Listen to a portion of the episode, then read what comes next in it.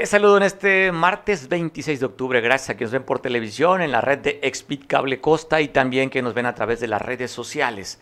Te voy a pasar imágenes de último momento. Lamentablemente, aquí, en plena costera Miguel Alemán, la zona dorada de Acapulco, frente casi a la Gran Plaza, o lo que era, ahora se llama Galerías Gran Plaza, cerca de una tienda de un negocio de comida rápida asesinaron al conductor del autobús 866 de la ruta base Caleta.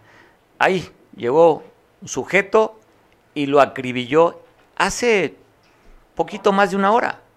O sea, esto fue reciente, son imágenes, si compartimos ahorita con nuestra producción, imágenes de último momento, lo que se está viendo frente exactamente, como le decía, a la Gran Plaza o Galerías Gran Plaza, como hoy se le conoce.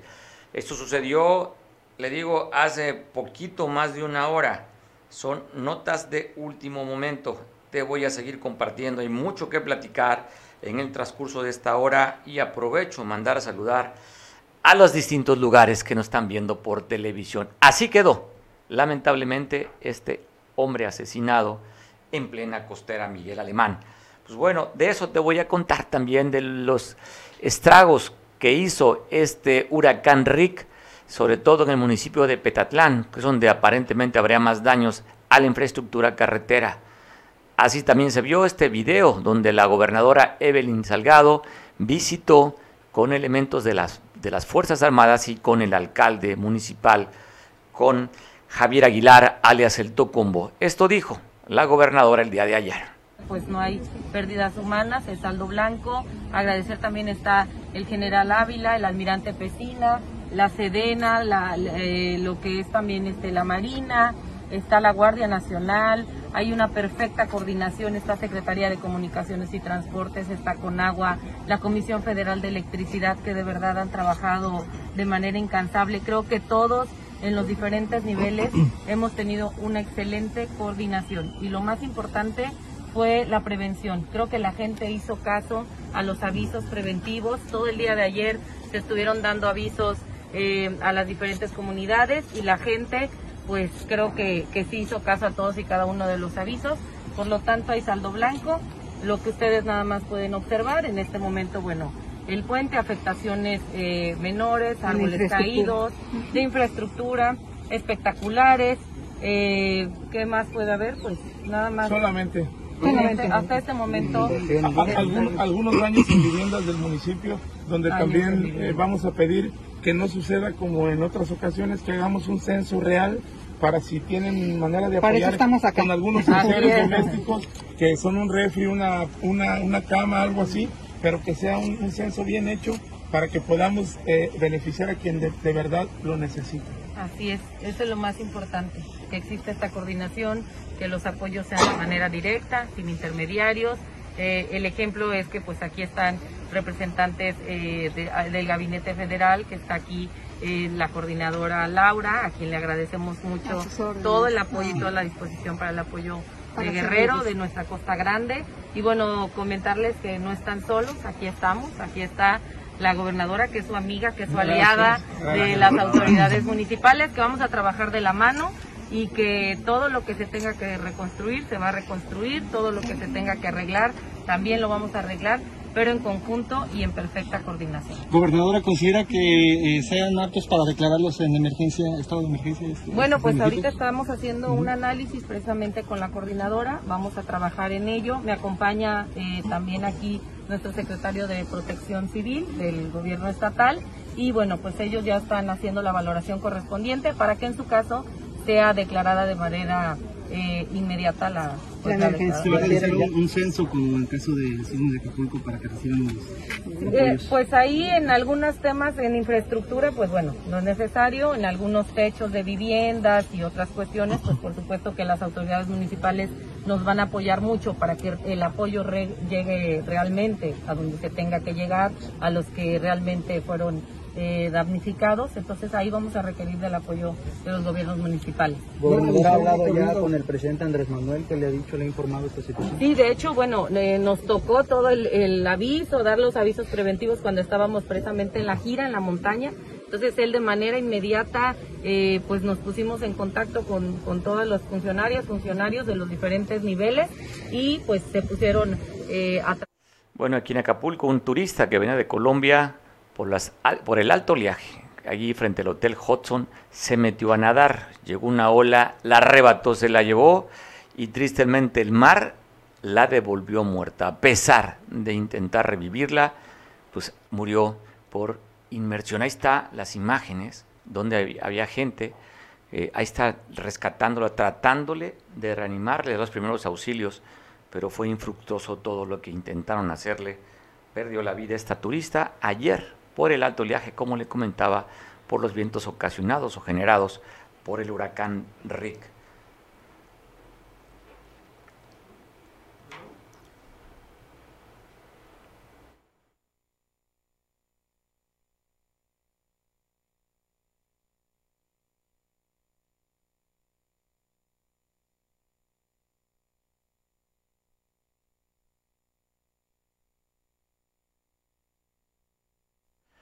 Ya sabe que ha generado muchísimos comentarios, sobre todo en las redes sociales, en el Twitter principalmente, donde después que vino el presidente de la República y le preguntaron si venía a ver el tema de la venta de niños allá, de lo que pasó en Cochuapa el Grande. ¿Por qué la pregunta? Porque justamente andaba en esa zona donde por uso y costumbres todavía hasta esta fecha siguen vendiendo a las niñas. La respuesta del presidente fue esta, lo que respondió a esa pregunta rescatados, porque hay mucha nobleza en el pueblo. Ahora que fuimos a la montaña, unas periodistas, este, por toda la campaña que se genera de quienes no conocen las comunidades, ni conocen de las culturas de los pueblos la pregunta que me hacían es, a ver, ¿qué nos dice o viene a ver lo de la venta de las niñas? ¿Lo de la eh, prostitución de niñas? No, no vengo a ver eso, porque eso no es la regla. En las comunidades hay muchos valores culturales, morales, espirituales. Eso puede ser la excepción, pero no es la regla. ¿Qué acaso entonces la prostitución nada más está con los pobres? Entonces, toda una campaña en ese sentido. Pero no eh, es motivo para cuestionar a nadie. Es que es muy enajenante el manejo de la información, o mejor dicho, la información que se transmite para distorsionar, para deformar las cosas. Entonces, en la montaña y en todo Guerrero y en todo México hay muchos valores. Hay una gran reserva de valores en el México profundo para regenerar la vida pública. rescatados, porque hay mucha nobleza en el pueblo. Ahora que fuimos a la montaña, unas periodistas este, por toda la campaña que se genera de quienes no conocen las comunidades, ni conocen de las culturas de los pueblos. La pregunta que me hacían es, a ver, ¿qué nos dice o viene a ver lo de la venta de las niñas? Lo de la eh, prostitución de niñas? No, no vengo a ver eso,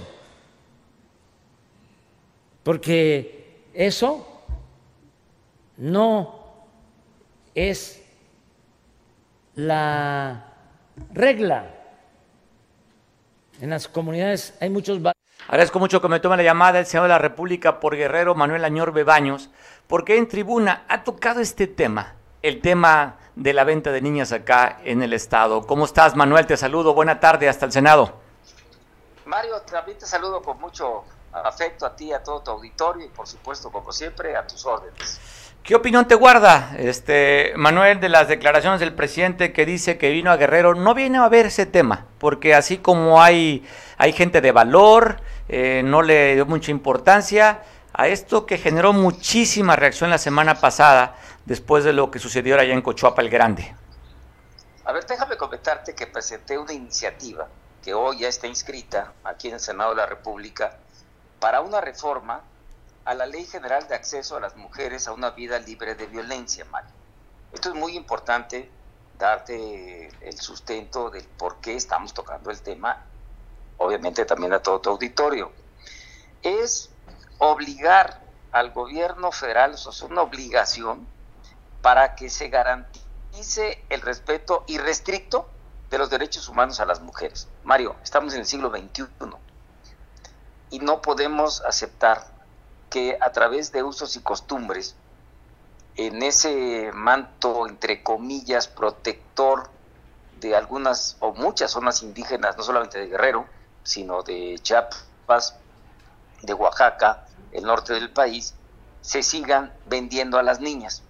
Y en este sentido, si estamos en el mismo siglo XXI, por supuesto que se está vulnerando la libertad, los derechos humanos de estas niñas, que te voy a dar dos datos para que los escuches tú y tu auditorio. El primero, UNICEF habla que al año hay un millón de niñas que son vendidas, traficadas, obviamente estoy hablando de la trata de personas, eh, este, secuestradas en el mundo.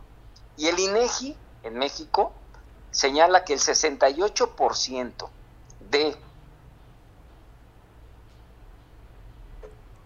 en zonas indígenas de usos y costumbres se casan entre los 9 y los 19 años. Niños.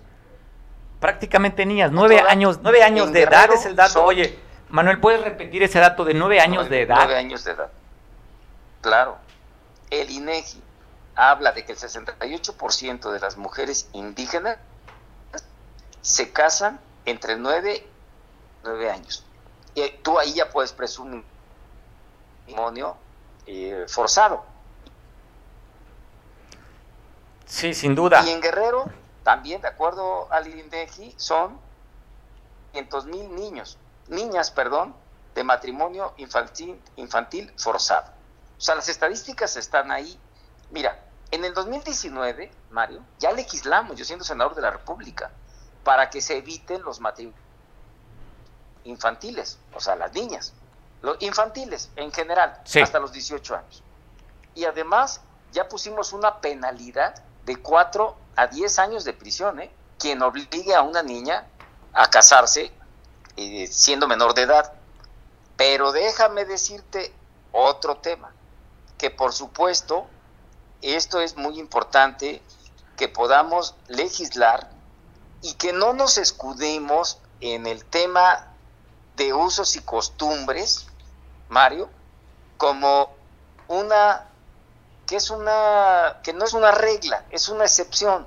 Con todo respeto, esta es una puerta abierta para continuar pues vendiendo a las niñas y no lo vamos a permitir. Y además, no se trata solamente de legislar, yo he propuesto en el Senado de la República que las instancias federales, el DIF, en fin, todas las instancias federales que tengan que ver con este tema, deben de hacer una campaña, como hace el INEGI cuando te invita a votar. Sí. Bueno, una campaña agresiva en medios de comunicación, sobre todo electrónicos, para que llegue en, sus, en, su, en su lengua original, en su dialecto, pues a los amusgos, este, pueda llegar eh, a los mayas, a cada uno de, este gran territorio en México, para que sepan cuáles son las penalidades, pero también que sepan que si incurren en esto, pueden, pueden inclusive tipificar el delito como trata de personas, porque los tratantes se van a las zonas indígenas, eh, engañan a, la gente humilde, pueden comprar a las niñas y luego utilizarlas para la trata de personas. ¿eh, Mario, esto es muy delicado. Entonces necesitamos campañas de prevención y necesitamos campañas de difusión agresivas en lenguas para que no exista duda, ¿no? De que pueda llegar esta información directa a las zonas indígenas y, por supuesto, cuáles son las sanciones. O sea, en este tema, Mario, puntualmente yo no voy a quitar el dedo del renglón y ya es un tema mediático, es un tema importante que hay que legislar y hay que cerrarle la puerta a los matrimonios infantiles forzados. Así de simple. Eh, y ojo, Mario, ¿eh? que quede claro, yo no estoy en contra de los usos y costumbres, ya está en la Constitución, pero la Constitución no señala el, el matrimonio forzado. infantil forzado, ¿eh? Eso no está. Eso es lo que hay que cerrar la puerta para que no se utilice los usos y costumbres para eh, violentar los derechos humanos de estas niñas. Y ya te di las estadísticas que son graves y son alarmantes, estimado Mario. El término que utilizó el presidente dice es una excepción a la regla. ¿Así lo ves tú? Por supuesto que con todo respeto, mira Mario, yo te he dicho que he apoyado al presidente, lo apoyé con la Guardia Nacional, apoyé involucrar, eh, incorporando los programas sociales a la Constitución, fue una iniciativa que él mandó, lo apoyé votando a favor de la reforma educativa que él mandó, pero en esto pues yo no puedo coincidir. ¿Por qué? Porque las estadísticas son alarmantes. 300 mil niños, niñas en Guerrero. Al año. Un millón, según UNICEF, en el mundo. Al año, estoy hablando, claro. de lo que tenemos, ¿eh? Manuel, si sacamos 300 mil al, al, al año, estamos hablando que casi una niña es forzada a casarse al día. Pues fíjate lo, grave que es esto, ¿no? Pues ya en un día, sí, de acuerdo, digo el porcentaje más o menos, ¿no? Como tres claro, personas. Claro, el 68%, como te lo dije, de mujeres indígenas se casan niñas entre 9 y 19 años. Entonces yo no puedo pensar que es una, es una, que no es una regla, es una excepción. O sea, con todo respeto, no se trata de entrar en un debate con el presidente que merece mis respetos, se trata de cerrarle la puerta a usos y costumbres y que algunos se aprovechen de esta regla este, o de este tema para casar a las niñas. En eso, por supuesto que no vamos a quitar el dedo renglón, mi estimado. Oye, y la posición de la gobernadora, recuerdo en la toma de protesta, lo dijo ahí, que no iba a permitir. Concretamente, concretamente, la gobernadora Evelyn Salgado lo dijo puntualmente, yo recuerdo que que la diputada Julieta Fernández Márquez y otras diputadas se pararon a aplaudirle, tú estabas, igual que yo. O sea, porque es un tema que lastima a la sociedad en su conjunto. O sea, no solamente este, hay que estarlo señalando, o sea, lastima, lastima. Hoy me platicaba a mí Xochil Galvez en su experiencia, que a ella, y lo hago público porque me lo platicó, me los platicó a varios, y además tampoco digo que no lo platicaran, que a ella la quisieron casar a los 15 años y que ella se rebeló y se salió de la zona indígena en Hidalgo, de donde ella es originaria, y que bueno, buscó otras oportunidades de vida y ve Xochitl Galvez, ¿no? Oye, Como todo, pues podemos coincidir o no con Xochitl en muchas cosas, pero es Xochitl Galvez. es un ejemplo de vida, de cómo si puedes superarte y estarte manifestando en contra del matrimonio infantil forzado. Bueno, Xochitl Galvez fue delegada de la Miguel Hidalgo en Ciudad de México y hoy senadora de la República también, por el PAN. Por supuesto. Oye, me refiero, aprovechando que estás ahorita en el Senado, ayer se aprobó en lo general, en las comisiones eh, de presupuesto y Hacienda, me imagino, allá en el Senado, la ley de ingresos para el 2022. Y están discutiendo. ¿Cómo va esa discusión, Manuel? Estamos ahorita en, la miscelánea fiscal y déjame decirte que pues, estamos dando postura de lo que ya públicamente se ha dicho, ¿no? No, no puedo estar yo a favor de que las personas físicas con actividades eh, en el campo se les reduzca de, mil, de 1.300.000 pesos a 900.000 pesos solamente eh, la, posibilidad de que con 900.000 pesos no presenten, o sea, no paguen ICR. O sea, por favor, quien gana 900.000 pesos, quien gana 1.300.000 en el campo guerrerense, en el campo mexicano, es para vivir o sea, no es para hacer un negocio, no sé si me explico. Sí, te entiendo. O sea, es para vivir.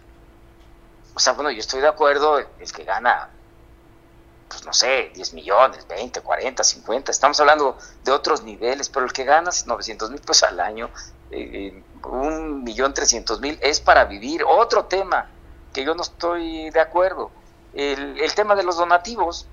O sea, las personas físicas solo podrán deducir el ICR al 7% de sus ingresos anuales. O sea, cuando era una deducibilidad absoluta y total que tú, por ejemplo, como persona física, le das a la Cruz Roja, ¿no? ¿Y cuántos mexicanos y mexicanas no hacemos donaciones a la Cruz Roja anualmente? Que nunca sabe uno cuándo la va a necesitar y Dios quiera que nunca. Pero pues tenemos eh, como ejemplo algo muy mediático, muy público, de lo que pues, por supuesto no estamos de acuerdo. Otro tema que no estamos de acuerdo, que metan en la formalidad a todos los jóvenes del país, para que al rato digan, ah, no, es que ya, ya este, incrementamos el padrón de contribuyentes, sí, con todos los jóvenes. ¿Y qué van a hacer con los que reciben becas del mismo gobierno? O sea, van a, van a deducirlo, van a contratar un, contador que mínimo les va a cobrar 600 mil pesos. A ver, se me hace, se me hace que no va con el tema de eh, combatir la evasión fiscal. La evasión hay que combatirla con los grandes contribuyentes, las grandes empresas y obviamente quien cometa eh, evasión fiscal, bueno, pues que se le aplique todo el peso de la ley, pero no podemos meter a todos los jóvenes de este país a partir de los 18 años en un, en un afán de incrementar el padrón de contribuyentes solo para decir que se está actuando con rigidez para que no exista fuga de dinero. O sea, los jóvenes bueno, el, oye, el argumento que dice el argumento que dice el gobierno es para evitar que los factureros utilicen esos jóvenes y ya crean empresas y evaden impuestos. Ese es el argumento que dice la autoridad. Sí, pero es un argumento muy endeble, ¿no? O sea, no dudo que, que algunos pudieran ser utilizados en ese sentido, pero la que el 95% son jóvenes como tus hijos y los míos y otros hijos que seguramente nos están escuchando, que bueno, pues reciben una beca, sí, está bien, lo da el gobierno, ¿y ahora qué van a hacer? Van a pagar impuestos por la beca, o sea, a ver. Oye, eh, ese posicionamiento, oye, Manuel, ese posicionamiento es posicionamiento por parte de la fracción del PRI o es personal lo que acabas de estamos, comentar? Estamos, no, estamos ya dando este posicionamiento, te lo digo formalmente, el PRI, el PAN, este Movimiento Ciudadano y el PRD. Oye, el bloque está sólido, compacto, se requieren... Por supuesto. ¿No pasaría si el bloque se mantiene? No, no, no, no, Mario, ellos tienen, es con mayoría simple, desgraciadamente. Ah, okay, entonces ya, no le quieren cambiar, no le quieren cambiar una coma, porque es la instrucción que recibieron de, Palacio, ¿no? Oye, me, recuerda me recuerda las épocas gloriosas del PRI cuando decían borregos y cuando el presidente hace unos días también empezó a cantar como borrego. Bueno, pues tú lo dijiste, ¿no? Desgraciadamente no es lo mismo gobernar este, que ser oposición. Y mira, deja aprovechar por último algo que es terrible. Dentro del fondo de gastos catastróficos del INSABI, que tú sabes que se utiliza para trata de cáncer, trasplantes, enfermedades terminales, etcétera, etcétera, etcétera, Hoy van por 66 mil millones de pesos, que es lo que quedaba, y le dan una facultad a Hacienda para que prioritariamente sean para compra de vacunas o cualquier otro gasto de operación que tenga que se tenga en términos de urgencia en este país. O sea, quiere decir que van a entrar a la licuadora de, de Hacienda y lo van a utilizar para lo que quieran, ¿no? Programas sociales, etcétera. Cuando pues realmente el fondo de gastos catastróficos era eh, para tratar enfermedades terminales, como cuando fue el Seguro Popular, pues no hay que, hay que decirlo, que es un fondo que viene desde el sexenio pasado y que el Seguro Popular atendía todos estos temas, diabetes, este, diálisis, que hoy la gente no sabe dónde recurrir, desgraciadamente no solamente estaba falleciendo por COVID, puede estar falleciendo también por estas enfermedades terminales. Oye, y este debate se está dando en este momento. En este momento, oye, va más de un año, ya días de un año cuando se desaparecieron los fideicomisos que quedaron de decirnos dónde estaba la corrupción de los fideicomisos. Ya más de un año seguimos pensando o queremos la información, ¿dónde está esa corrupción de la que dijo el gobierno?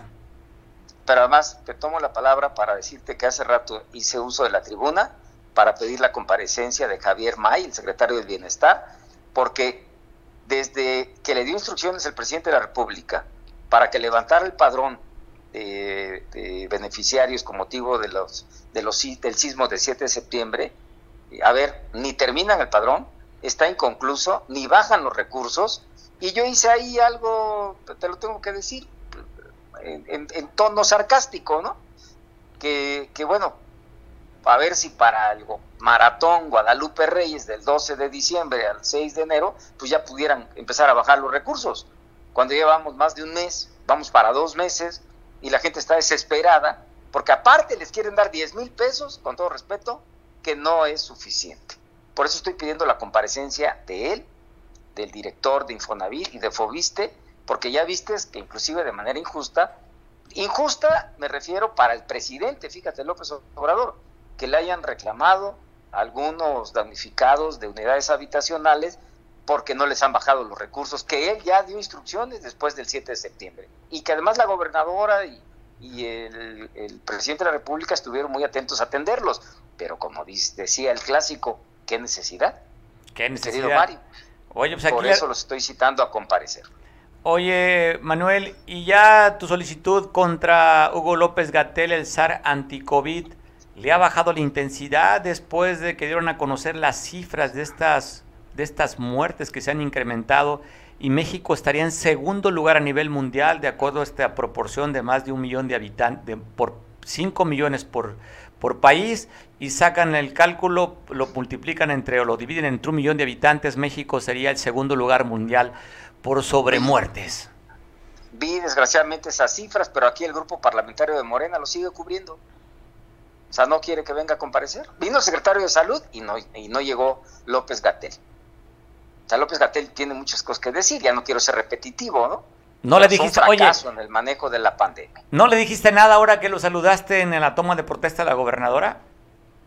No, pues nada más nos saludamos, ¿no? O sea, a ver, ese no era el momento para estar debatiendo, ¿no? Nos saludamos y ahí hubo un, comentario de, porque yo, yo, pedí que no fuera, la, que no viniera a la entrega de la Belisario Domínguez, representando a los héroes anónimos de Bata Blanca. Y entonces alguien dijo, ¿y no fue aquí López Gatel? dije, no, no fue. Qué bueno. Ya nos reímos, ¿no? Pues no se trata tampoco de, estarnos, este, de estar debatiendo ahí, pero sí te paso el chascarrillo, ¿no? No, dije, pues qué bueno que no fue. Y este subsecretario, y ya nos saludamos bien. Esto también no deja de ser, pues, un, un posicionamiento de un senador guerrerense la óptica que tiene Manuel Añorbe como senador guerrerense, no, pues tampoco es una carrera de ofensa, ¿sí me explico, Mario? Claro, Ahí nos saludamos bien, estuve con Alejandro Encinas también, quedamos ya de comer en estos días, pues con mi amigo Ricardo Monreal Félix, que siempre fue muy atento, su hija, tú estuviste ahí también, a ver, pero sí nos saludamos un poco también en la broma, ¿no?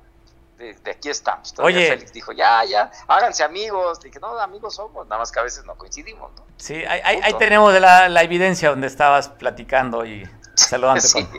ahí, guardamos la evidencia. Ahora ya te platico, ya te, ya te platico ahora los detallitos ahí, pues simpáticos, amables, ¿no? Insisto, pues, tampoco íbamos a andar ahí debatiendo, ya, ya, hay, ya hay foros, ya hay momentos. Claro, Manuel, pues te agradezco mucho que, tomes la llamada. Va a ser un día largo, Manuel, ahora en el Senado para pues prácticamente... Largo, largo. Largo va a ser un día, ¿no? Pero... 3, 4 de la mañana terminar. Pues nada más posicionamientos, pero pues ya esto es un hecho. Que se dé esta ley de ingresos para el 2022, como la plantearon. Desgraciadamente, desgraciadamente así parece. Vamos a ver qué pasa, si podemos negociar algo, pero por lo pronto estamos en el debate en este instante. Te mando un abrazo hasta el Senado. Manuel, gracias por la oportunidad de platicar contigo y por darnos ese tiempo que tienes ocupado. Hasta luego. Buenas tardes. Buenas tardes. Pues, ya escuchamos posicionamiento, ya sabe, pues lo que usted ha escuchado, visto o leído en los medios, pues ya está resumido. En la ley de ingresos va a pasar, no se requiere mayoría calificada, tiene mayoría absoluta en el Senado Morena, como también la tiene en la Cámara de Diputados, y esto pues prácticamente ya se va a dar, salvo lo que dice el senador Manuel, que a ver qué puedan negociar para estos temas que han generado muchísimas reacciones. El tema de la deducibilidad, el tema de los jóvenes de 18 años, son los dos grandes comentarios que ha habido sobre esta nueva ley de ingresos para el 2022. Te voy a pasar una imagen de la Fiscalía, el posicionamiento que da también a conocer respecto a esto, de la trata de, de personas. Esto dio a conocer la Fiscalía. La trata de personas con fines de explotación se castiga de 5 a 15 años de prisión denuncia ¿Qué tiene que ver? Pues justamente con lo que sucedió en Cochuapa el Grande, generando reacciones y también fijando postura a la propia Fiscalía para que usted denuncie si sabe un evento de estos. Y al día de ayer estuvo circulando en redes sociales esto que te voy a compartir, donde estaban pidiendo el apoyo y, las, y solicitando si alguien sabía de la desaparición de una joven sanmarqueña que había salido de su casa, estudiante de la Facultad de Derecho. Así circulaba esas imágenes Celia Hernández Navarrete, que le decía estudiante de la Facultad de Derecho que no estaba localizada. Horas después también se dio a conocer que afortunadamente la encontraron, fue localizada sana y salva. La Fiscalía dio a conocer después de que empezaron familiares y amigos a circular este anuncio. Afortunadamente fue, fue localizada, así dice, ¿eh? no dice rescatada, dice localizada, sana y salva. Los detalles no lo sabemos, lo importante es que ya está con su familia en buen estado. Y donde también fue nota a nivel nacional la balacera que se dio en Chalpatlagua, allá en esto de que la policía comunitaria desarmó a la policía local. Estando ahí la presidenta, la alcaldesa de ese lugar, las tuvieron que sacar prácticamente y eso generó un conflicto en el que hubo disparos. Te paso el video de lo que pasó allá en Chalpatlagua, aquí en el estado de Guerrero.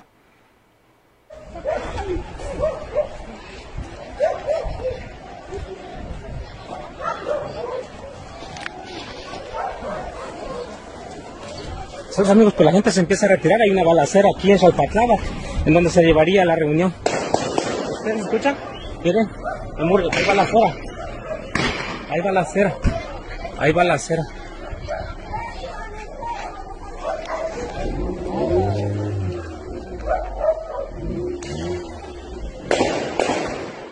acera.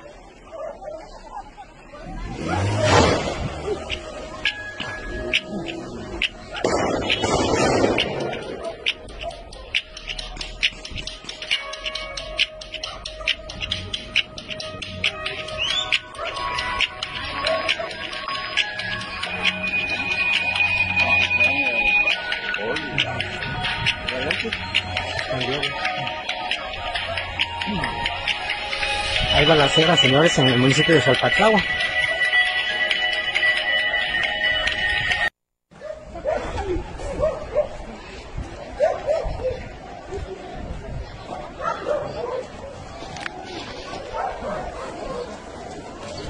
amigos, pues la gente se empieza a retirar. Hay una balacera aquí en Salpatlava, en donde se llevaría la reunión. ¿Ustedes escuchan? Miren, ahí va la acera. Ahí va la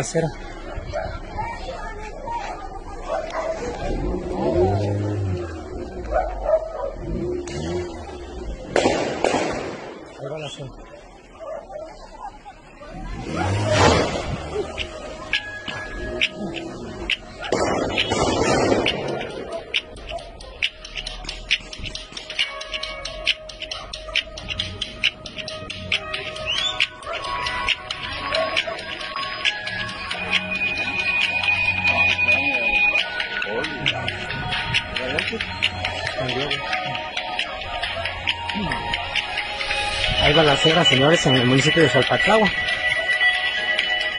Así las cosas allá en Chalpatlagua, en la región de la montaña, en Guerrero. Agradezco mucho que me tome la llamada del alcalde de Petatlán, Javier Aguilar, mejor conocido como Tocumbo. Javier, te mando un abrazo. ¿Cómo está Petatlán después del paso del RIC? Hola, buenas tardes.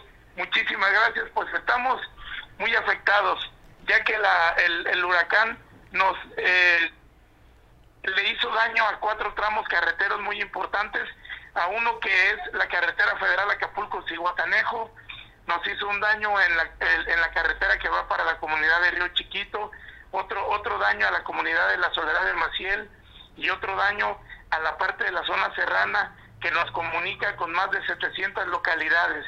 Entonces sí tenemos un daño severo y, y grave para nuestra población. Alcalde, ¿ya hay paso para Cihuatanejo o siguen interrumpidas las vías de comunicación en la carretera federal que comunica Acapulco para allá? Según la información que tengo es a partir de hoy a las 4.30 de la tarde eh, cuando va a empezar a haber eh, tránsito, pero solo carros pequeños, no camiones de carga ni trailers. Oye, ¿la afectación fue en algún puente o en algún tramo carretero eso? Fue en un puente, precisamente el puente de la comunidad de Juluchuca Oye, ahí donde fabrican los dulces de coco, ¿verdad? Así es, donde fabrican el famoso dulce de coco, ahí fue la, ahí fue la afectación. ¿Qué te ha dicho la autoridad? ¿Para cuándo estaría restablecido al 100% esta vía de comunicación, alcalde? Pues mira, quiero decirte que sinceramente ha sido puntual la, atención. La SCCT estuvo ayer ahí con nosotros y hoy pues ya al parecer ya van a habilitar el paso. Entonces, agradezco a las autoridades militares que han estado al pendiente, agradezco a la gobernadora porque nos, nos visitó de manera inmediata. Yo espero que así mismo sean las acciones que, que, sucedan después de la evaluación. Los daños materiales.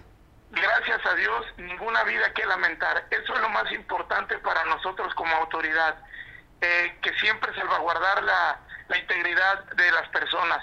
Hubo muchos daños, tenemos 16 colonias y comunidades afectadas, alrededor de 900 hogares, hay alrededor de 3.500, 3.600 personas, pero estamos haciendo una evaluación eh, precisa para poder eh, solicitar lo que la gente de verdad necesita. Oye, alcalde, los servicios, ¿hay, ¿hay servicio de energía eléctrica, servicio de telefonía? ¿Están restablecidos? ¿Están bien? Sí, podría decirte que sí. Estamos, gracias a Dios, hay eh, en la mayoría de las comunidades de, nuestro municipio, hay luz, hay teléfono y hay agua también, que es muy importante. Pues qué bueno, alcalde, pues estamos al pendiente. Gracias por tomar la llamada. ¿Algún, algún comentario adicional que quieras decirnos? pedirle a la población afectada que nos tenga paciencia. Estamos trabajando de manera seria para poder atenderlos y ayudarles en lo que podamos también y también hacer gestión para que tanto el gobierno estatal y el gobierno federal podamos conseguir ayuda para ellos. Pues bueno, te oye, a menos de un mes así te recibe la naturaleza siendo alcalde allá en tu tierra. Así es, pero estamos preparados. Nosotros buscamos la presidencia con ganas de servirle a la población y hoy lo hemos demostrado. Estamos trabajando para ellos sin, sin pretexto alguno, porque para eso nos contrataron. Recordarle a la población de Petatlán que yo soy su empleado y estoy trabajando 24 horas, 7 días de la semana. Pues bueno, que sigas con ese entusiasmo y con esas ganas de servir. Te mando un abrazo, Javier, hasta Petatlán. Un abrazo, muchísimas gracias. Dios los bendiga. Bendiciones también.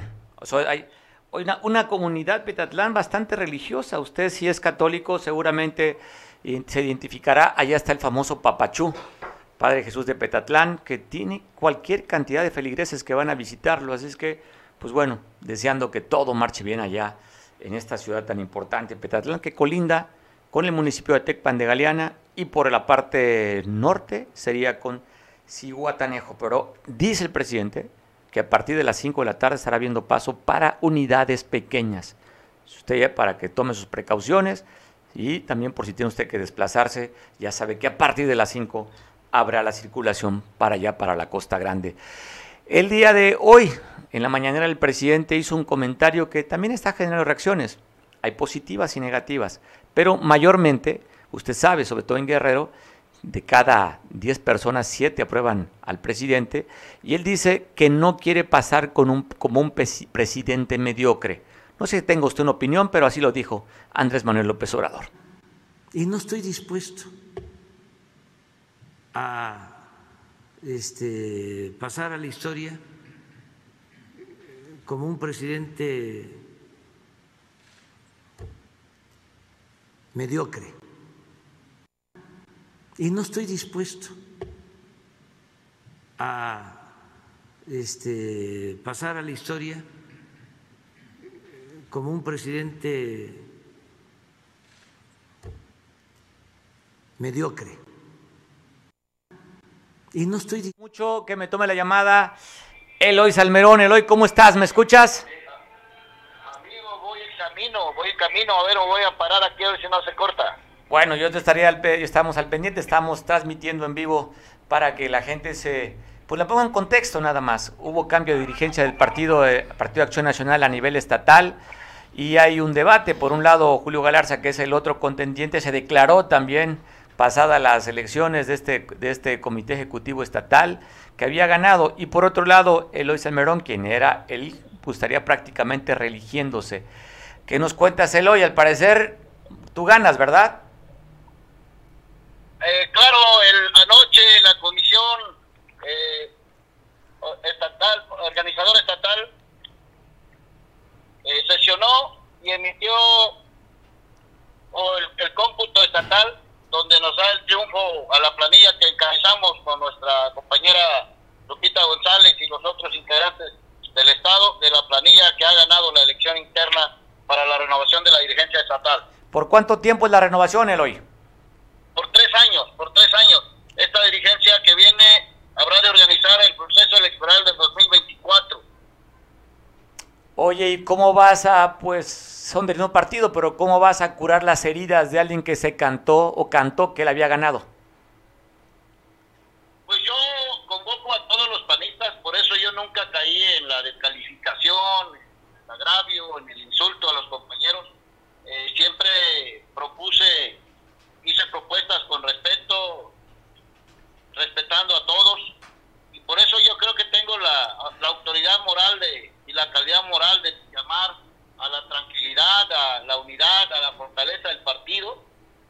Pasado esta elección, más allá de esta contienda interna, lo que debemos pensar los panistas es cómo organizarnos, fortaleciendo el partido desde las estructuras municipales, donde ya tenemos estructuras y donde no tenemos, tenemos que crearlas para poder tener candidatos buenos, hombres y mujeres en la contienda del 2024, que ahí se sabe, viene la Presidenta de la República, el Senado de la República, los diputados federales, alcaldes y diputados locales. Entonces, el reto es ya pensar en el 2024. Eh, yo convoco a, a, todos los panistas que participamos en esta fiesta de la democracia del PAN y que hay que presumirlo. Fue una elección muy cerrada, muy competida, pero que solamente se vive en el PAN. Si ustedes se dan cuenta y comparan eh, la democracia de los partidos políticos, no hay un solo partido en México y en Guerrero que haga sus procesos internos donde la militancia acuda a las urnas y defina quién va a dirigir el destino del partido.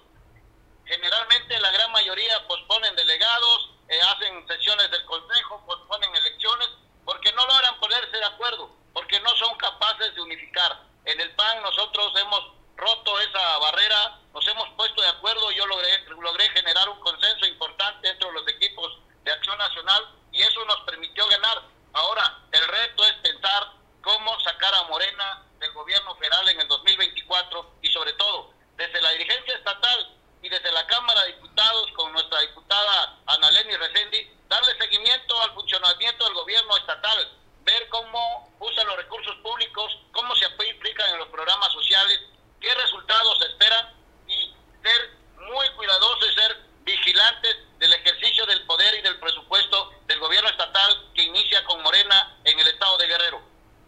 Bueno, son oposiciones ustedes, aunque su candidata, recuerdo, pues declinó para la fórmula PRI-PRD, ¿verdad? Si ustedes recuerdan que declinó, pero el dirigente estatal, Eloy Salmerón, marcó una postura que el PAN participaba solo y terminamos la contienda y con eso salvamos el registro, elevamos de cuatro municipios a cinco municipios gobernados, recuperamos la Diputación Federal y tenemos una diputada local y hoy hemos refrendado la dirigencia por esa forma de defender al Partido Acción Nacional con dignidad y con orgullo para fortalecerlo, fortalecerlo de cara a la elección 2024. Te agradezco mucho y felicidades. ¿Cuándo te toman protesta y en dónde te la van a tomar y quién te la tomaría? Vamos a esperar porque todavía eh, habrá esta etapa eh, de la comisión, habrá que emitir una, una resolución y la ratificación del Comité Ejecutivo Nacional. Ellos tienen sus tiempos. Nosotros estamos atentos a lo que nos indiquen los órganos eh, del partido. ¿No tienes fecha probable? Todavía no tengo fecha probable, amigo. Pues bueno, estaremos al pendiente, Eloy. Te mando un abrazo, que estés bien y felicidades. Muchas gracias, saludos a la victoria. Saludos de tu parte, te están escuchando. Pues bueno, ahí está donde se generó estas reacciones. Le decía, habla de un triunfo muy cerrado, pero dice Eloy que él ganó. Vamos a esperar si hay alguna impugnación o que dice el Comité Ejecutivo Nacional, pero él se canta ya como ganador de esta elección. Oiga, si alguien en, en, Iguala pensaría que la autoridad de los precios, sobre todo la Profeco o la libre competencia, ajusta los precios de los productos, pues están equivocados. Otra vez el cartel de la sierra está fijando los precios de cuánto debe venderse la carne. Así está ese anuncio. Así es que o copelas o cuello. Allá sí se va a respetar el precio que dicte el cartel de la sierra. Pues los habitantes seguramente estarán contentos, ¿no? Ya las tortillas fijaron precio. Y ahora también en la carne están fijando precios allá en Iguala de la Independencia. Y te cuento, a una manifestación se protestaron más de 50 trabajadores del Instituto Nacional de Instituto Estatal de Cancerología aquí en Guerrero, aquí en Acapulco se manifestaron para pues, inconformarse por la nueva, la nueva directora. Dice que llegó con una actitud soberbia, prepotente, déspota. Y bueno, ese medio centenar de trabajadores tienen una propuesta, quieren que regrese el antiguo director porque dicen que él sí era una persona mucho más humana y mejor tratable. Hoy por la mañana pues hicieron un paro de actividades reclamando la presencia del otro director y que esta directora deje de estar dirigiendo este instituto de cancerología aquí en el estado. Así se ven las imágenes que usted está viendo. Esto fue por la mañana allá en el área de hospitales donde está este instituto estatal de cancerología y para que nos platique cómo está el ambiente, qué está sucediendo. Agradezco mucho que me tome la llamada el doctor Abelardo Medina para que nos comparta lo que dicen los, sus compañeros trabajadores, por qué están tomando las instalaciones. Doctor, ¿cómo estás? Te saludo, buena tarde. Estamos al aire. A ver, permítame un segundito. ¿Ahí me escuchas, doctor? Buenas tardes. Doctor, ¿qué sucede? ¿Qué está pasando? Estamos viendo las imágenes de esta protesta de medio centenar de trabajadores, el que no quieren que siga dirigiendo la que acaban de poner. ¿Qué sucede? ¿Cuál es el reclamo?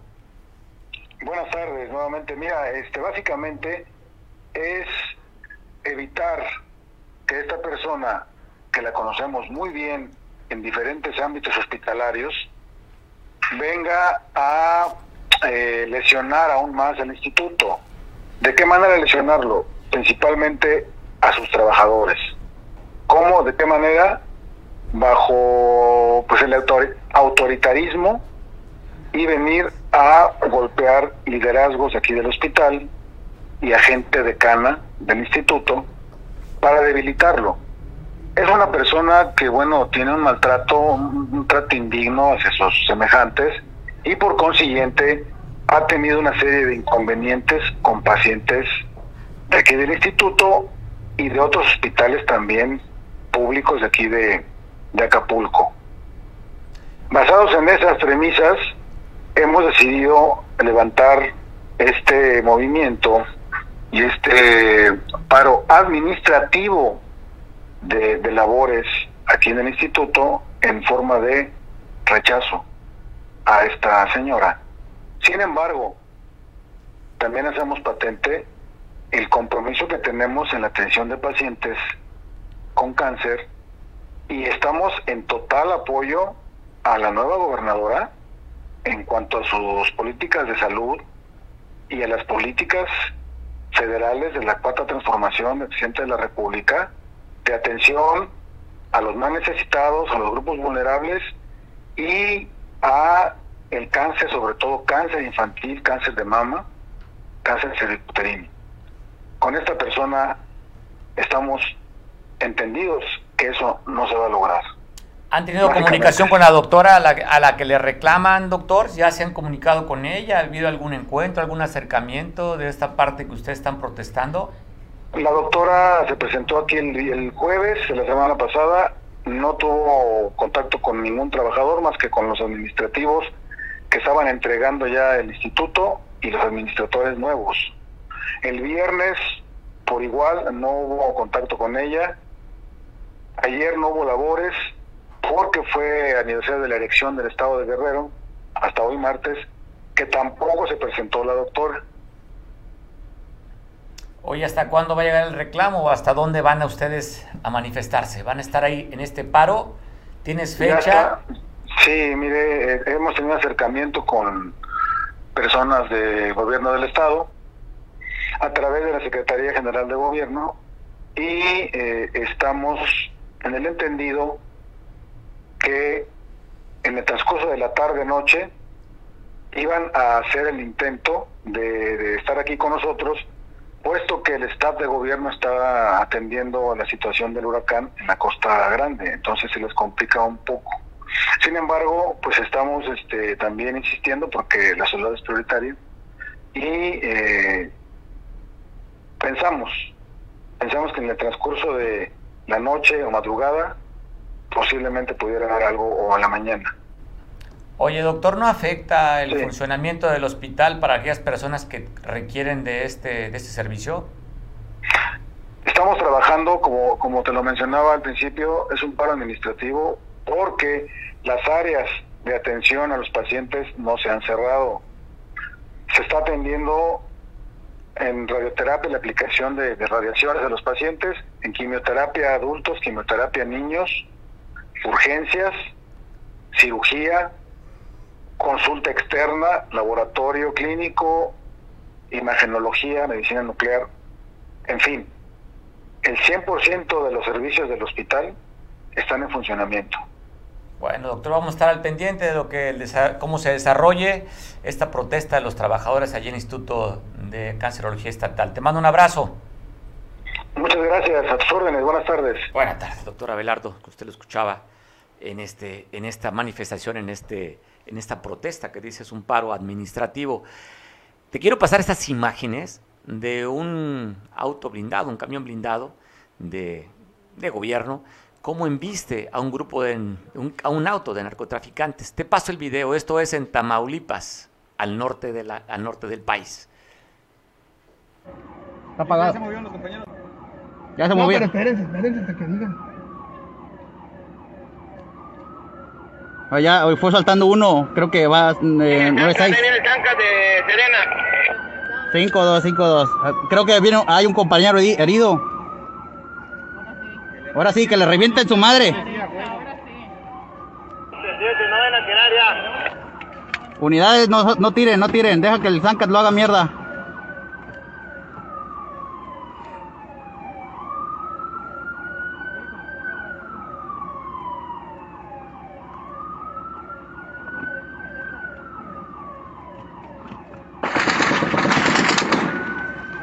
Están tirando, están tirando, cuidado.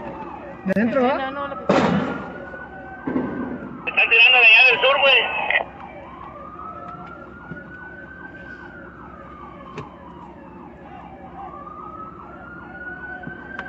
Al tiro, al tiro, están tirando del sur.